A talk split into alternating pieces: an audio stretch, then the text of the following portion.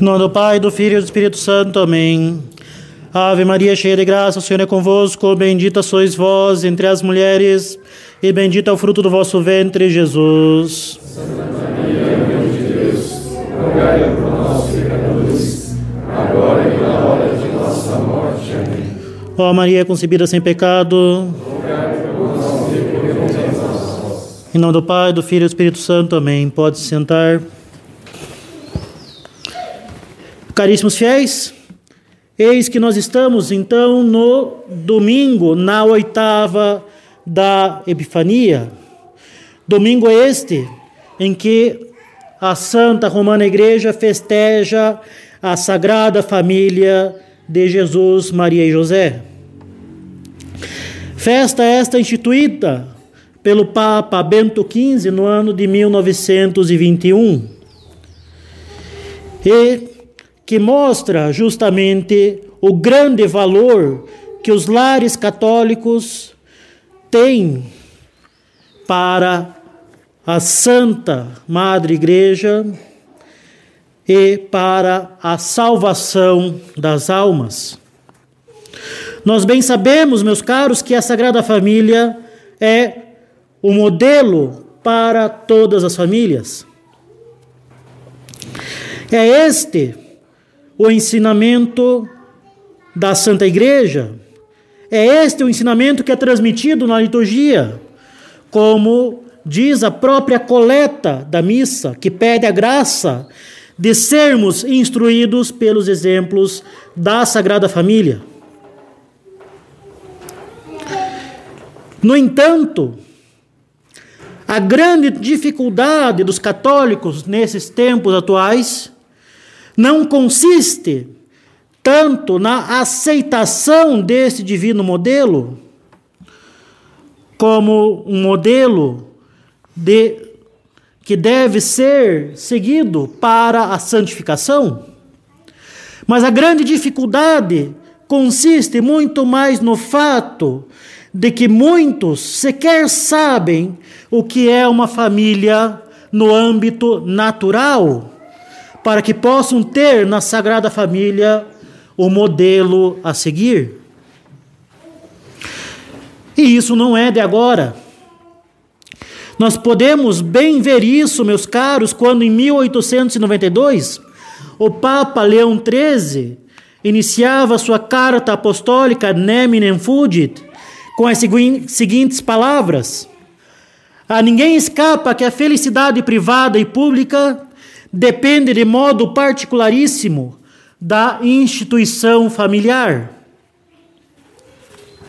Era uma evidência há pouco mais de um século que a família é o fundamento natural da sociedade, além de constituir uma igreja e escola doméstica, sendo a família a primeira responsável por formar bons católicos para o céu e bons cidadãos para a sociedade civil.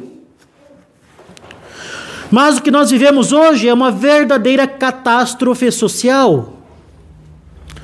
Com efeito, uma parte considerável da sociedade contesta a própria existência da família natural, não mais aceitando que a natureza criada por Deus e não a escolha pessoal do indivíduo determine a identidade de cada um. Ideologias contrárias à família são abundantes nessa sociedade apóstata de hoje, desde o marxismo até o liberalismo, desde a esquerda até a direita, desde o progressismo até o conservadorismo. Mas antes mesmo dessas ideologias, devemos constatar que os laços familiares já foram afrouxados há décadas pela decadência religiosa da sociedade.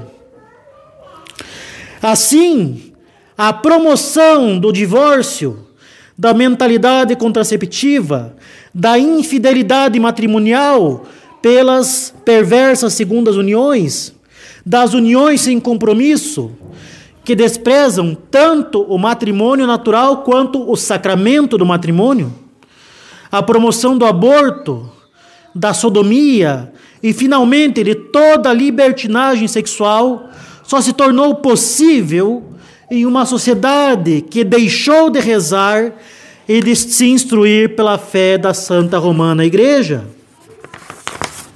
A ninguém escapa o fato de que os anos 60 e 70 do século passado foi um período verdadeiramente conturbado para a sociedade, em que tantos princípios contrários a Deus e à própria natureza, plantados e cultivados há muito tempo na sociedade, foram consolidados por meio de uma verdadeira inversão religiosa e moral. E isso na sociedade, na política, na economia, na família e no próprio seio da igreja. Houve, de fato, a criação não somente de uma antissociedade, de um antigoverno, de uma economia verdadeiramente perversa, uma destruição do conceito próprio de família, como adveio através da revolução conciliar e também da revolução litúrgica, o advento de uma nova religião, uma religião que substitui o Deus que se fez homem pelo homem que se fez Deus e que cultua o homem como se fosse Deus no próprio templo de Deus. O que nós temos é uma inversão em todos os âmbitos, que só foi possível através da lenta e gradativa apostasia, não somente das sociedades, mas dos indivíduos. E assim, meus caros, a primeira causa da decadência familiar é justamente a decadência religiosa.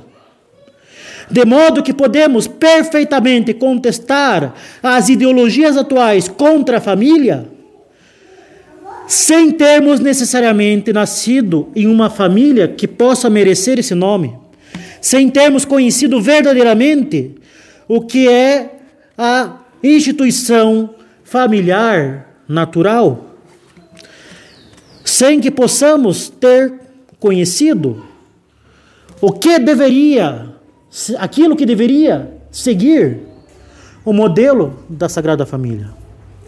As famílias já estavam decadentes há muito tempo, pela falta da oração e instrução religiosa, pela falta de uma vida coerente com a imagem exterior que se dava à prática religiosa. Já há muito tempo se deixou de ter uma prática verdadeira da religião para que as leis iníquas fossem promulgadas, para que as ideologias dominassem as escolas e universidades sem contestação, para que não houvesse uma verdadeira resistência a revolução religiosa, a revolução litúrgica e a revolução social que ocorreram. Se tudo, se todas essas revoluções ocorreram tão facilmente em tão pouco tempo, é porque no interior dos indivíduos a revolução já estava consolidada. E assim, meus caros, diante da crise presente, é uma graça extraordinária não se deixar arrastar pelas modas e ideologias do mundo. Pois a inimizade entre nosso Senhor e o mundo é irreconciliável, como está escrito no Evangelho. Se fosseis do mundo, o mundo vos amaria como sendo seus. Como, porém, não sois do mundo, mas do mundo vos escolhi, por isso o mundo vos odeia diz nosso Senhor Jesus Cristo. Se aqui nos encontramos buscando fazer a vontade de Deus e prestar-lhe o devido culto para a sua maior glória e a nossa salvação, devemos, os senhores e eu mesmo devo, ser-lhe infinitamente grato. Além de termos nisso um sinal tangível do seu amor misericordioso, pelo qual ele não nos abandona, mas está sempre buscando por graças atuais nos guiar ao céu. De fato, nós nos encontramos em meio a uma sociedade apóstata, uma sociedade anticatólica, em que, por todo canto, é promovida a destruição de qualquer noção de Deus, de qualquer noção de verdade, de qualquer noção de bem e mal e de qualquer noção de natureza.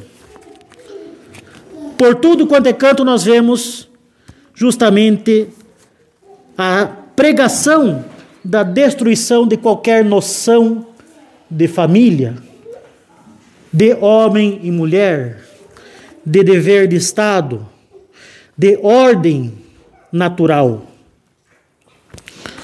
Nós podemos justamente ser tentados ao desespero e ao desânimo, nos vendo reduzidos a um pequeno punhado de fiéis, ao nos ver em ao nos vermos sitiados não somente na sociedade, mas dentro da própria igreja, ao ver que os nossos pastores que deveriam nos guiar ao céu e defender, defender a verdade católica e a própria verdade natural, muitas vezes favorecem aquilo que tudo aquilo que vai contra Deus e contra a própria ordem natural e a ordem familiar.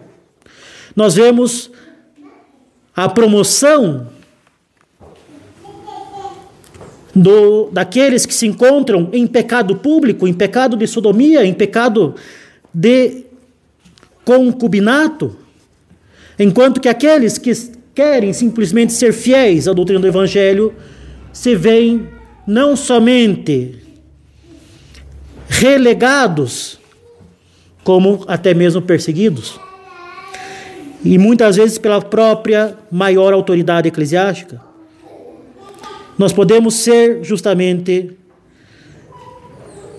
desencorajados, desanimados, mas justamente nos diz nosso Senhor: não, não desanimeis, pequeno rebanho, pois vosso é o reino de Deus. Nós estamos justamente acompanhando nosso Senhor Jesus Cristo em seu Calvário abandonados como nosso Senhor por aqueles que justamente deveriam estar junto dele. Por isso é uma graça insigne que nós possamos ter essas luzes e estas consolações de nosso Senhor Jesus Cristo. No entanto, e voltando ao primeiro ponto desta prédica, podemos muito bem nos opor ao espírito do mundo defendendo a família natural instituída por Deus, sem termos tido o próprio conhecimento do que é, do que deveria ser a família ao modelo da Sagrada Família. Sendo assim, seria possível, no nosso caso, que a Sagrada Família ainda fosse um modelo alcançável, um modelo tangível como ver em Maria Santíssima um modelo de mãe e em São José um modelo de pai? Se para muitos a mãe ou pai não passa de uma figura ausente, de uma figura hipotética, de uma figura desfigurada, ou até ocasião de grave escândalo. Ou então, se não é possível lembrar da própria infância com confiança, ou se não é possível pensar na própria família sem associá-la a inúmeros conflitos dos quais os filhos, de um modo ou de outro, pagam pelas falhas na personalidade, na formação ou no caráter dos pais. Ainda é possível nossa Santa Madre Igreja propor a Sagrada Família como modelo em uma sociedade que desconhece a própria noção natural de família, em uma sociedade apóstata, avessa à própria ordem natural, em que praticamente já não há mães e pais dispostos a imitar a Virgem Santíssima e a São José, ou muitas vezes em que não há mães e pais dispostos a imitar a própria maternidade natural como se encontra entre os animais. Pois então, meus caros, é claro que sim, e primeiramente porque os santos não são apenas nossos modelos, mas também nossos intercessores. E por quê? Jesus, nosso Salvador, não é somente o exemplo que nós devemos seguir, não é somente aquele que nos dá a graça, mas ele é o autor da graça. Nosso Jesus Cristo, pela, em sua vida, mereceu para nós as graças necessárias para que nós alcancemos a santidade. Ao se encarnar, nosso Senhor quis assumir todas as fases da vida humana, desde a geração até a idade adulta e até a morte. Escolhendo ter uma mãe segundo a natureza humana, elegendo para si um pai adotivo e vivendo a vida doméstica durante toda a infância até o início de seu ministério público, nosso Salvador santificou a família de modo que, se em tempos de crise faltam famílias íntegras, e se são poucos os que querem imitar a Sagrada Família, sempre será possível rezar a família de Nazaré, pedindo a nossa conversão, pedindo a conversão de nossos parentes, de nossos pais, de nossos cônjuges, dos nossos filhos. O que nós devemos lembrar, além disso, é o dever de Estado nosso recorrer à Sagrada Família pedindo a conversão da nossa família, pedindo a nosso Senhor com confiança a santificação da nossa família. Pois a santidade não é uma musculação espiritual somente, não é simplesmente um exercício de, de força de vontade, não é uma hipertrofia da alma, mas é antes de tudo justamente uma obra de Deus em nós. Justamente a nossa santificação tem como causa eficiente nosso Senhor Jesus Cristo. E rezar a Sagrada Família pelos nossos parentes pode se revelar algo verdadeiramente difícil quando ainda se guarda mágoa e rancores de familiares, ou quando o trauma causado pelos pais impede uma alma de se dirigir com confiança à Santíssima Virgem ou ao próprio Deus que é Pai. Eis, portanto, uma graça que a Sagrada Família deve nos alcançar: o perdão das ofensas em família, por amor a Deus, Pois Deus não merece ser ofendido. Ele não merece ser desprezado. E ele é particularmente ofendido e desprezado não somente quando se nega o perdão, mas quando não se busca o perdão e a reconciliação. Afinal, a recusa do perdão e a recusa da busca do perdão nada mais é que um pecado que nos assemelha particularmente ao demônio. Afinal, por essa recusa, por esses empecilhos colocados à reconciliação, nós nos colocamos no lugar de Deus, ou melhor, nos, nos colocamos em uma posição acima de Deus, um orgulho propriamente demoníaco. Afinal, queremos ser por acaso mais rigorosos com o nosso próximo do que o próprio Deus é conosco. Queremos buscar a vingança pela condenação do nosso próximo, quando Deus quer nos perdoar? Afinal, queremos buscar a condenação do próximo próximo, quando Deus quer nos perdoar, mesmo no momento em que nós merecemos o inferno pelo pecado mortal? Em outras palavras, nós devemos nos perguntar com sinceridade: acaso nós nos achamos deuses? Ou pior, nos achamos melhor que Deus? Achamos que a ofensa que o nosso próximo fez a nós é maior daquela que nós fazemos a Deus pelos nossos pecados? Temos aquela máxima que é tão diabolicamente deturpada. Não julgueis para não ser de julgados. Afinal de contas, isso não quer dizer a prática do perverso passapanismo. Não quer dizer fechar os olhos para o pecado do próximo, muito menos passar ou defender o pecado do próximo. Mas justamente significa abrir os olhos para o nosso próprio pecado e, por meio disso, manter a caridade.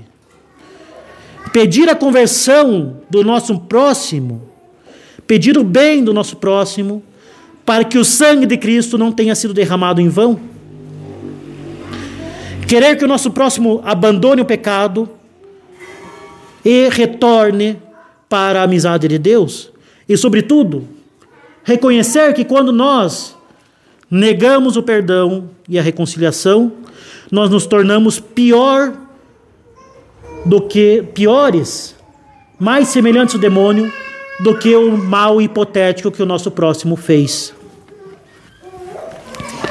Em segundo lugar, meus caros, se para muitas famílias a mãe não seguiu o exemplo da Santíssima Virgem. E o pai não seguiu o exemplo de São José, nenhum de nós tem escusa para não imitar nosso Senhor Jesus Cristo, Filho de Deus Pai, Filho de Maria Santíssima e filho putativo de São José. Justamente, nenhum de nós pode fugir da imitação de Cristo, que foi filho obediente a Maria Santíssima e a São José. Nosso Senhor é modelo de filho, e filho todos nós somos. Ainda que não possamos imitar o Redentor na sua pobreza em Nazaré, ou no aprendizado da profissão de seu pai adotivo, nós podemos e devemos todos imitá-lo no seu escondimento, isto é, na sua vida interior. Nosso Senhor é Deus, mas como diz claramente a liturgia, Ele é um Deus piedoso porque neste mundo Cristo rezou e rezou muito. O abade Dom Chotar, na obra A Alma de Todo Apostolado, nota que, em comparação com os três anos de vida apostólica de Nosso Senhor, houve 30 anos de vida oculta.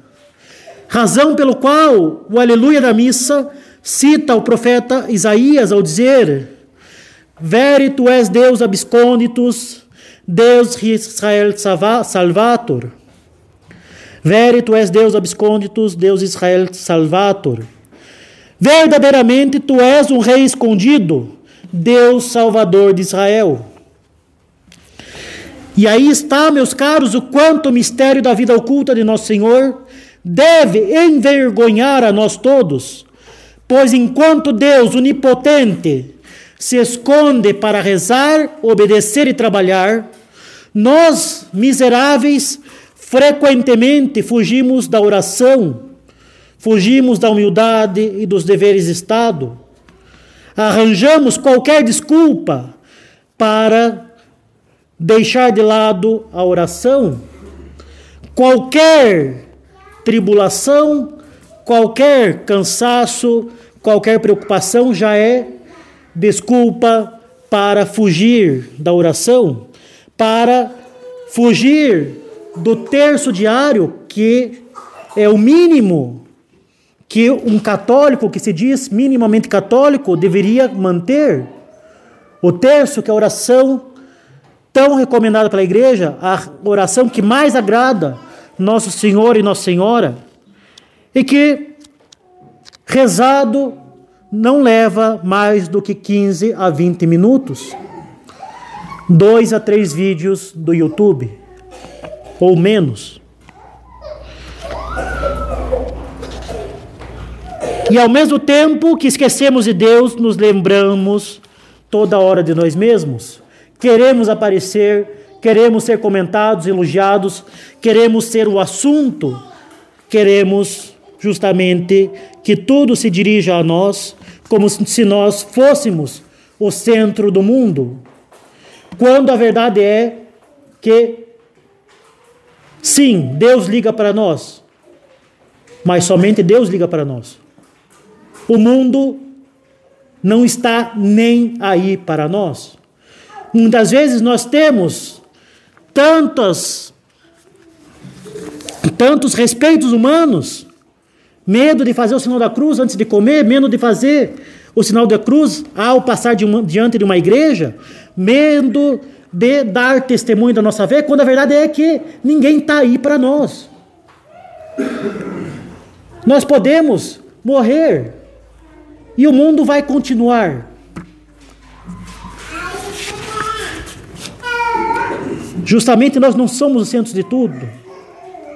Nós não somos o alecrim dourado das pessoas, da sociedade. O que importa é justamente a nossa amizade com Deus e nada mais. O mundo está pronto para nos, descartar, para nos descartar. Essa é a verdade. Para o mundo, nós somos descartáveis. Se nós temos algum valor, é aos olhos de Deus e na medida que nós estamos em estado de graça. Sem a graça de Deus, nós não somos outra coisa senão escravos descartáveis de Satanás. Por isso que devemos manter com todas as nossas forças o estado de graça. Por isso que devemos manter a confissão frequente, uma, ao menos uma vez por mês. Senão, a gente perde o nosso valor. Senão, nós somos mais uma mais um obstáculo para o reino de nosso Senhor Jesus Cristo, mais um obstáculo para a santificação das almas, mais uma pessoa desperdiçando o sangue que nosso Senhor derramou por nós do alto da cruz. Devemos imitar nosso Senhor em sua vida oculta, meus caros, procurando fundar, ancorar, enraizar a nossa vida na graça e na oração, especialmente na oração mental, na meditação, que praticamente hoje em dia quase nenhum católico sabe fazer, e quando sabe, não pratica, e quando tenta praticar, desiste nos primeiros dias. Em geral, com a desculpa de que não consegue, não acha que não, não acha que está fazendo dando ouvidos à tentação mais besta que o demônio quer nos fazer acreditar que é a tentação da perfeição. Não consigo fazer, então não vou fazer. Não consigo fazer bem, então não adianta fazer.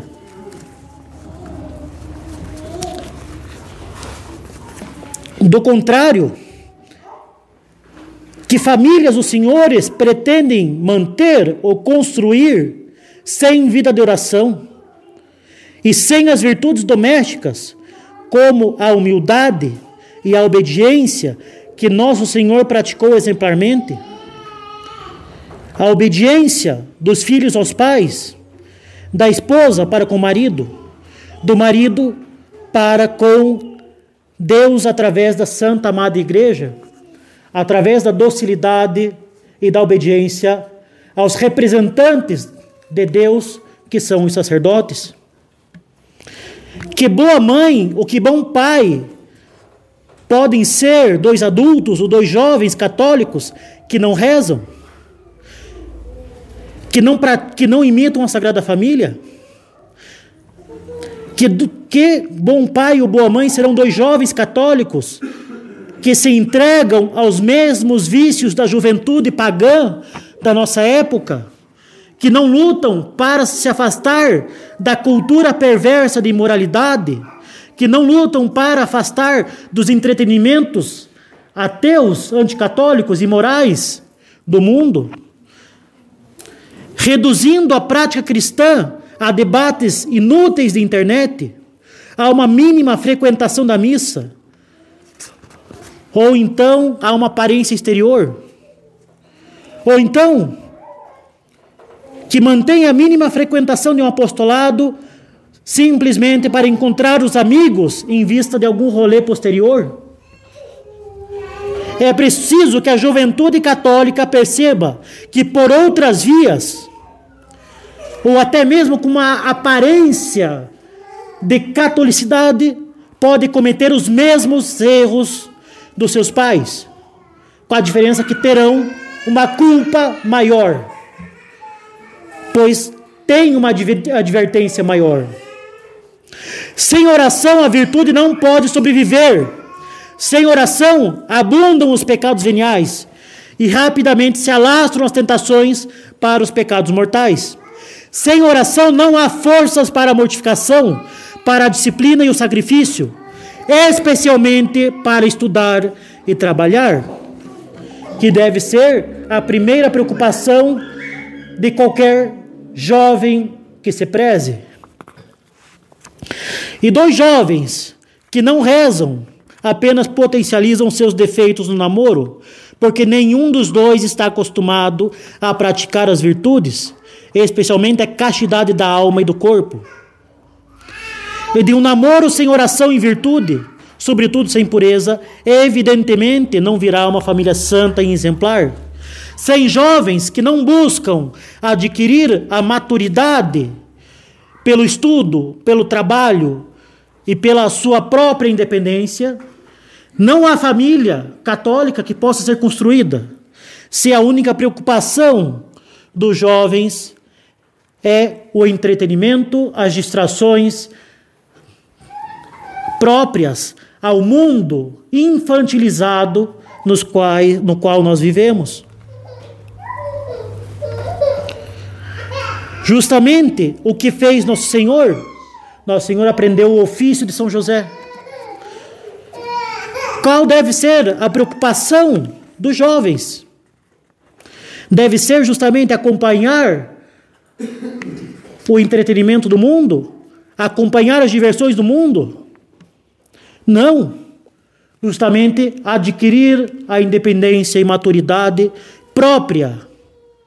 Aqueles que têm sobre os seus ombros, sobre os seus ombros, a responsabilidade de formar famílias para criar cidadãos para a sociedade civil e para o céu, ou então fomentar a vocação religiosa ou sacerdotal para formar almas para a graça.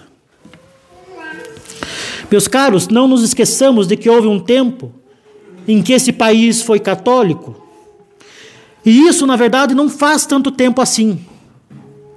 Mas há pouco mais de meio faz um pouco mais de meio século em que já se trabalhava a apostasia nos corações, mas a casca da sociedade, a casca dos indivíduos ainda era católica. Ainda se tinha vergonha do divórcio, ainda se tinha vergonha de perder a fama, ainda se tinha vergonha do pecado. Não basta nos opormos às ideologias contrárias à família e ao matrimônio. Nossos avós também conheciam o catecismo. Também tinham vergonha de perder a sua reputação. Mas foi justamente essa geração, a geração dos nossos avós, que acabou por não transmitir a fé aos filhos. Se por culpa própria ou não, não vem ao caso. Mas foi, mas houve uma geração que não fez frente à revolução. Houve uma geração que não somente não fez frente à revolução, mas tomou parte na perversão dos costumes, no abandono da fé, no abandono dos valores naturais. O que ocasionou o desastre social e os desastres familiares das gerações seguintes. Se os jovens não rezarem, ainda que conheçam o catecismo melhor que seus avós, se os jovens não rezarem, ainda que conheçam o catecismo, até mesmo melhor que muitos sacerdotes hoje em dia, e isso não é difícil, acabarão por enveredar pela mesma via daqueles que os precederam e até mesmo cairão num poço ainda mais fundo pela responsabilidade que têm ao conhecer a verdade, mas não ter uma vida coerente com a verdade que conhecem. Peçamos então, meus caros, a criada família, a graça da vida interior e imitemos o escondimento de nosso Senhor pela prática das virtudes e pelo espírito de penitência e sacrifício, tomando o caminho árduo de carregar a própria cruz, de adquirir maturidade, de adquirir independência e de adquirir, sobretudo, responsabilidade pelas suas próprias escolhas. E, sobretudo, de ter responsabilidade com, a, com os dons que nos são dados por Deus. Em primeiro lugar, a responsabilidade que nós temos ao conhecer a verdade. Esforcemos-nos para combater esse espírito orgulhoso moderno que se considera o centro de tudo. O mundo não está nem aí para nós. Está pronto para nos descartar assim que lhe parecer melhor. Abandonemos esse espírito que se considera o centro de tudo que só pensa nos, próximos, nos próprios apetites e busca estar sempre em evidência. Recorramos então à Sagrada Família e imitemo-la e busquemos este santo escondimento. E assim poderemos ter uma, uma família verdadeiramente santa, a imagem da família de Nazaré, como nos devemos pedir hoje. Louvado seja nosso Senhor Jesus Cristo. Em nome do Pai, do Filho e do Espírito Santo. Amém.